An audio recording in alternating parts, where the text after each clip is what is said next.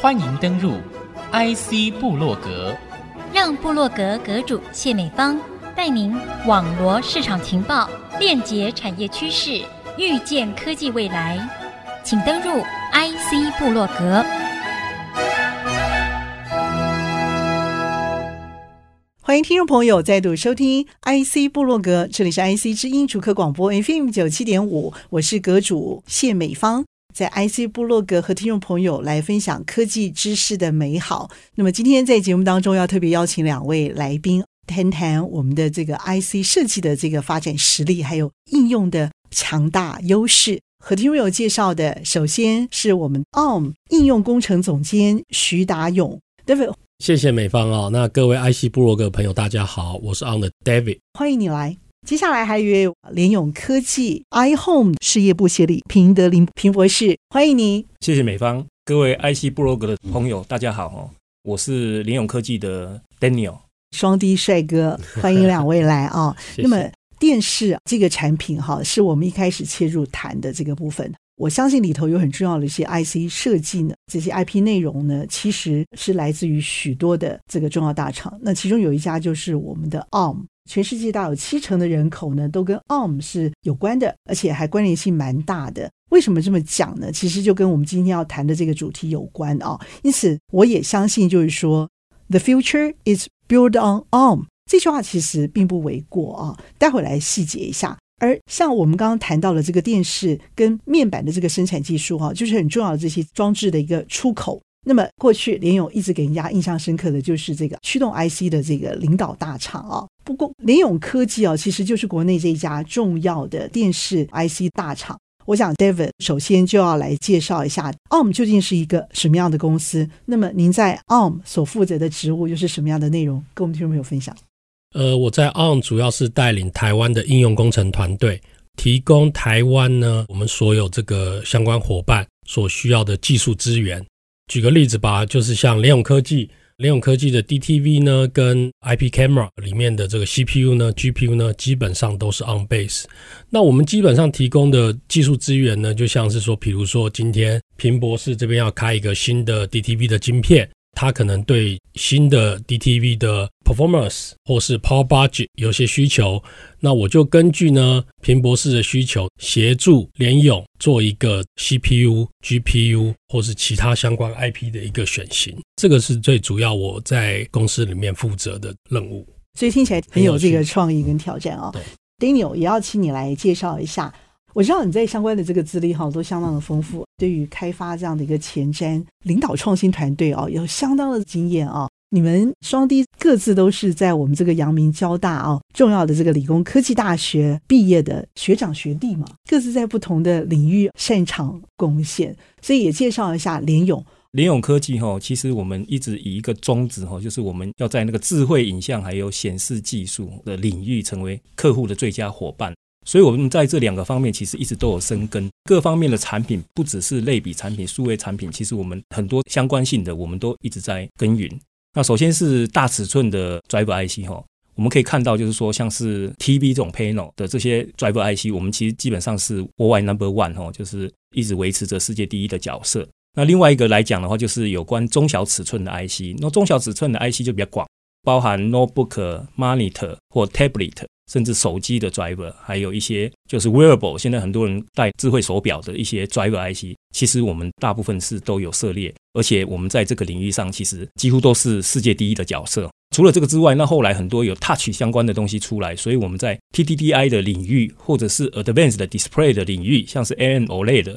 这种先进 display 的领域，其实我们也是扮演很重要的角色。在世界上跟很多高技术的团队合作，哈，推出产品到世界上。除了这些之外呢，其实我们联咏科技还有一些很多数位，就是连接智慧影像还有显示技术的数位产品部门，包括 TCON，包括 Scaler，包括 CARDV 啊 I P Can。那另外一个最重要的就是我负责的部分，就是 TV SoC 还有 Mobile ASIC 的这部分哈。那这个部分我相信，在整个未来趋势上面来讲的话，其实只要是跟智慧影像跟显示技术相关的这部分来讲的话，所有相关都有琢磨。甚至未来有关高速资料的连接部分，其实我们也正在琢磨哈。那这部分来讲的话，希望可以在整个影像技术这边，我们是领导厂商去拓展到新的方向。那甚至未来还有自驾车车载部分，我们其实也是有琢磨。那除了这些之外呢，甚至一些更新的东西哈，像是那个 VR 眼镜，或者是一些 Power IC sensor 部分。因为未来 camera 会大量使用 sensor 哈，sensor 部分我们也是很多都是有很深入的琢磨的。你们所开发的这些世界第一的产品，我相信都要很重要的这个团队来支援。很重要的一个部分就是两位啊所代表的这个公司怎么会展开合作的，也是跟电视面板这个产品有开始切入有关吗？实际上哈，ARM 是一家很厉害的公司哈，他在我在学生的时候哈。他们就把他们的 CPU 哈，让我们学生免费使用。所以到后来呢，在整个 ARM 这边来讲的话，它因为 low power 的经营哦，其实做得很好。所以它在 computer architecture 里面，针对那个 CPU 在 low power 的部分，还有 GPU 在 low power 的部分，他们处理得很好。所以慢慢的一些可吸性的一些装置，对于这些 low power 的 CPU 的需求，那各位知道，就是在生态环境上面，OS 如果一绑定 CPU 的话，那相信其实这个生态是不容易做转变的。所以，因此，on 在这个世界上，其实因为这个原因，哦，把它的装置慢慢给深化到整个市场上。那因为它的 low power 的表现，还有它的 computing 的能力的表现，在世界上是首屈一指。所以，其实大家到最后说，如果你不用 on 的话，其实基本上来讲的话，竞争力上面可能要跟别人来做比较，其实是相对比较困难的。哇，这个学长解释的这么的，对，我补充说明一下，谢谢 Daniel 刚刚很清楚的描述哈。Daniel 提到 low power。大家提到 on 最耳熟能详就是 Low Power，嗯，好，那在一九九零年成立的时候呢，基本上当年我们是由三个公司投资成立的哈，基本上是 Apple、Acorn Compute 跟 VLSI Technology。当初这三家成立的时候呢，ARM 的宗旨，我们的愿景呢，就是希望提供我们叫 Power Efficiency，就是在效能上最有效率的一个 CPU 一个 Processor。给各种不同的应用装置上面使用，所以这三十几年来，我们一直的就是 follow 遵照这个我们当初成立的宗旨，提供最佳表现的一个 CPU 或是甚至 GPU，提供给不同的应用。美方问说，On 跟 Novatek 怎么开始合作的？这边我也跟大家讲个秘辛哈，其实当初联咏科技在做电视的时候，CPU 本来是其他公司的一个架构，并不是 On 的架构。刚 Daniel 有提到，就是说，在这个所谓生态系 ecosystem 上面，我想 ARM 的布局哈是非常到位的。所以，当电视的功能越来越多，电视越来越复杂的时候，它需要让所谓我们讲 feature rich 的 OS，包含像 Linux 甚至 Android 的时候，在这个时候呢，如果你用其他架构的 CPU，你在软体 porting 上面的这个 effort 会非常非常大。因为这个转折点啊，我想就开启了联咏科技跟 ON 的合作。那在此之后呢，联咏的 TV 部分的 CPU 也一直是很荣幸用我们 ON 的这个 solution。英雄相惜，所以学长，请问一下，跟三星的这个合作也是超有名气的，对不对？是的，我想也不止三星了，应该是各重要的大厂都有。这个部分也深入谈一下。我们在 TBS 熟悉哈，是从十几年前开始哈，就跟三星一直在做耕耘。因为三星在技术上，在电视领域上是一个领先的位置，所以我们透过这个技术上深耕，在三星深耕之后，然后我们把一些相关的技术做一些深度的成长，然后推广到其他客户。其实以目前来讲，以联咏的 customer base 上面，其实它算不错的。第一个，首先是在韩国，我们在三星的市占率，哈，就是说三星它电视使用我们 IC 的 coverage 大概有六十 percent，也就是说它电视里面大概超过六十 percent 的 IC 都是我们所提供的，这第一个。第二个的话就是日本客户，日本其实我们之前有像 Sony、飞利浦还有 Sharp 的客户。另外的话，我们后来有往欧美走。欧洲国家就是土耳其的三大厂，好像 Vestel、Arçelik 啊，还有 a n m a s h a 他们其实都是我们的客户之一。那另外的话，就是说中国在电视市场上其实是越做越起色哈。所以这部分在中国的领导厂商，像是海信、还有小米或者是 Skyworth 创维这些公司，都是我们提供他们很高阶的产品。那慢慢的，我们也会往低阶走。那除了这个之外呢，当然我们还会有一些台湾的像 TPV 这种公司，它是第一大电视代工厂的合作。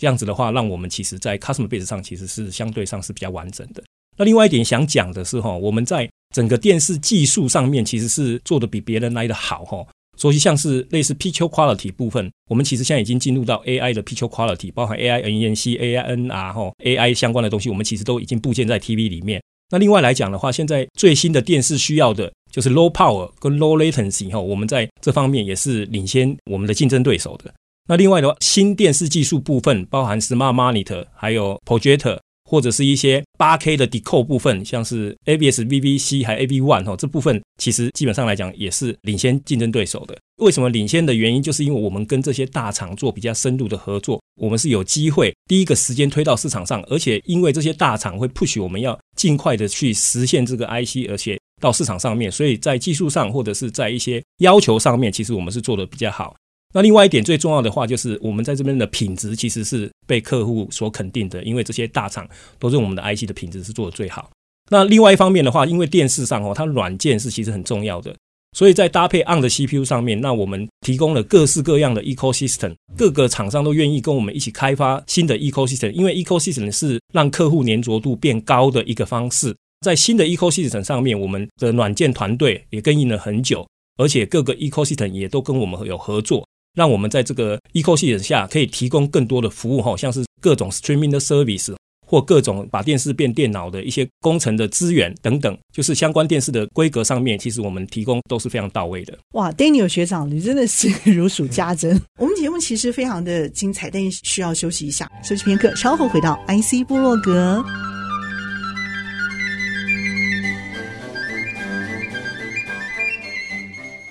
欢迎您再度回到 IC 部落格。那么今天节目和您分享知识缤纷内容的是联咏 iHome 事业部协理平德林博士和 ARM 应用工程总监徐达勇。那么透过我们的 Daniel 学长，你真的是如数家珍哦。我觉得可以从你们公司所开发出来的这些产品的下游，可以看到这个光环在。你们一定有仰赖很重要的这个 IC 的这个设计技术。我们刚刚有谈到很多电视产品，其中很重要的就是 DTV 这个东西，因为它是跟这个数位化的一个发展其实是有很强烈的一个关联的哦。电视这个产品其实它是一个下游终端表现的。那我们有很多内容的这个部分，包括了这个节目品质的本身，包括了这个啊软体的这些部分，它的这个 IP 设计这个来源更重要。如果能够掌握在自家的手中的话。这个反而会成为我们台湾很重要的一个发展的优势跟利基啊！这是一个潮流趋势的改变，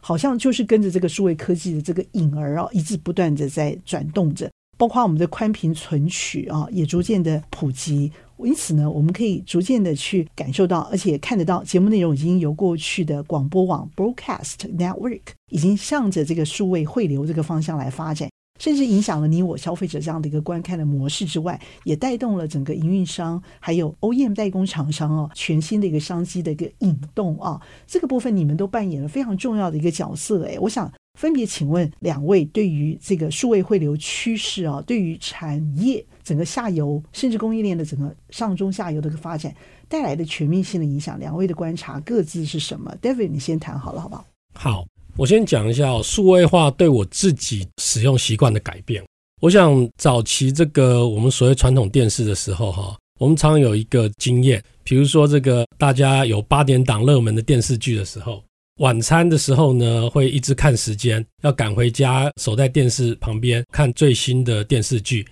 那一旦错过呢，你就只能等重播，或者甚至你只能听朋友或是家人跟你 update 一下最新的剧情。但数位化之后，我想改变非常多。那对我来讲，我觉得讲到使用上行为最大改变就是所谓的 video on demand，就是说现在不管是所谓 Netflix 或是 Apple TV，大家要看剧的时候呢，不用再急急忙忙的吃饭赶回家看剧，时间充裕的时候呢，打开电视，然后选择你要看的节目，等于说是电视不再是一个单向的传播内容，跟这个 user 其实是双向的互动。这个是第一个，我认为数位电视数位化我的行为蛮大的一个改变。当然，未来我们在电视上面，我的观察就是说有几个重点啊。第一个就是还是从使用者的体验，因为我想 user 的欲望哈是永无止境的。刚刚 Daniel 提到这个影像的品质啊，要不断的提升，从一零八零 P 的电视啊，到所谓的四 K 电视，甚至到八 K 电视。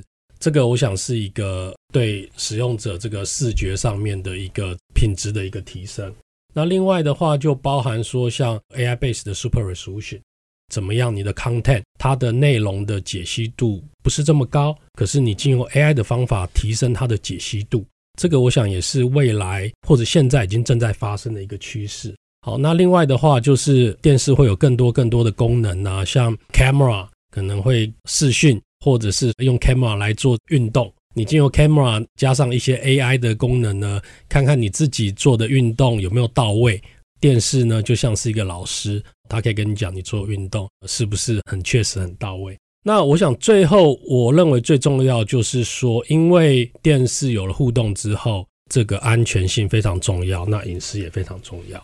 这个也是我们 ON 在布局我们的 Processor IP 一个非常非常重要的方向。我们一直不断的在安全性上面做相当程度的一个提升。其实你提到了很多很重要的一个改变跟趋势啊。嗯电视产品的一个改变啊，其实是跟下游者的需求有关的。我其实还不晓得你也经历八点追剧的这样的一个时代连接的这样的一个记忆性。其实我们小时候真的追剧的时间，我们还是万人空巷的场面还是有的。可是因为这个数位化的发展而改变了这样的一个空前的场面哦。所以这个事情带来了一个革命性的变化。对你自己的观感，你会觉得会是什么？其实你们公司应该。重要的 focus 的产品，这是其中一块而已。但是这样子的一个数位的革命哦，是天翻地覆的一个改变呢。使用者对于这个装置的需求的欲望是永无止境的。如果对应到我们公司提供的这个运算的 IP 来讲呢，就是需要更高的 performance，更高的运算能力。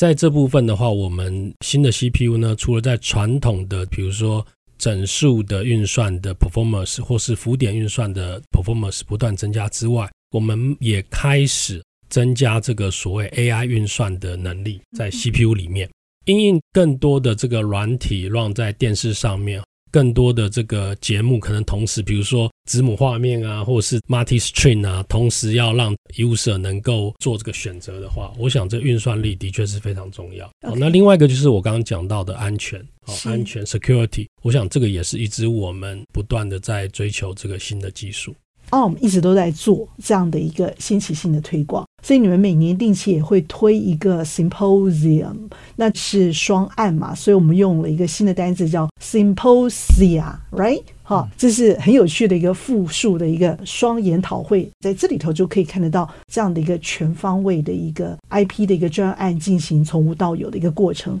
那在台北，在新竹纳入这样的一个啊研讨会当中，一起来一窥堂奥。我们刚刚谈的这些精彩的过程，其实可以在两天的研讨会里头可以看到这样的一个精彩的实际教案的这个分享哈。一起可以共聚，让这个英雄们可以更相惜，在这里头建立新的情谊，进入下一个门槛，很重要的一个团队。所以，我们来介绍一下今年的这个 OnTech Symposia 二零二二，可以直接报名。On 的 Tech Symposia 一向是我们 On 每年最重要的盛事之一。前两年因为疫情的关系，停办了实体的 Tech Symposia。今年我想，因为疫情已经稍微舒缓。就恢复了睽违两年的 ON Tech Symposia，因为是重新启动，哦，所以我们也花了很多时间准备，哦，希望给大家看到呈现不一样的活动的面貌。我们在台湾会办两场研讨会，第一场是十一月二号在台北的万豪酒店举行，第二场呢是十一月三号在新竹的国宾饭店举行。那每一场研讨会呢，我们都安排了超过四十个以上的 Tech Talk，涵盖的技术趋势、市场趋势呢，包含几个重点的市场。第一个就是我们所谓的消费的市场 （consumer） 相关的，包含连勇提到的 DTV。第二个重点呢是车用电子，车用电子大家对未来也都相当期待。我们在这次研讨会也会有精彩的分享。第三个呢，我们提到的是 IoT 物联网的部分，也是大家蛮关注的一个重点。那在这次研讨会，我们也会把我们对 IoT 怎么样去加速 deploy 这个 IoT 的技术到各个不同的角落，也将是我们这次研讨会的重点。第四个呢，就是我们会分享 ON 在所谓基础建设 infrastructure，包含 data center。包含五 G RAN，包含 High Performance Compute 这个 Supercomputer 等等相关技术的一个 update。那除此之外呢，我们对于开发者或新创公司有一些特别的这个 section，请大家参与。除了刚讲到四十个 Tech Talk 涵盖的主题之外呢，我们这次呢跟之前不一样的呢，我们也邀请业界重磅的高阶主管跟我们台湾 On 的总裁曾志光先生做 Fire Chat。那在台北场，我们将谈到未来的运算；那在新主场的话呢，我们会比较 focus 在未来大家对车用电子的一些看法，内容可期啦。希望大家尽速报名。不要错过我们 ON 对未来的分享。是，我觉得 ON 这家公司会让我想得到倾一臂之力，一起进入这个次时代、下一个时代重要的一个联盟生态的一个体系。我想 ARM 还是非常重视整个呃企业的创新生态，而且怎么去改变一个整个生态的一个共同的共好成长，这是非常重要的一个。契机，所以在我们今年的这个 OMTech Symposia 二零二二这样的一个活动论坛上，我想大家即刻可以报名，好来参加。那么今天节目非常谢谢 Daniel 还有我们的 David 精彩的分享，带给我们非常大的一个知识平台的一个饗宴。那也希望我们大家一起在这样的一个平台上继续共好努力啊，继续开创我们台湾更美好的未来。谢谢两位帅哥的分享，谢谢，谢谢 Daniel，谢谢美方，呃，谢谢美方，谢谢 David，谢谢 IC 之音的团队，谢谢。那么也谢谢听众朋友您共同的参与，IC 布洛格，我是谢美芳，下次再会喽，拜拜，拜拜，拜拜。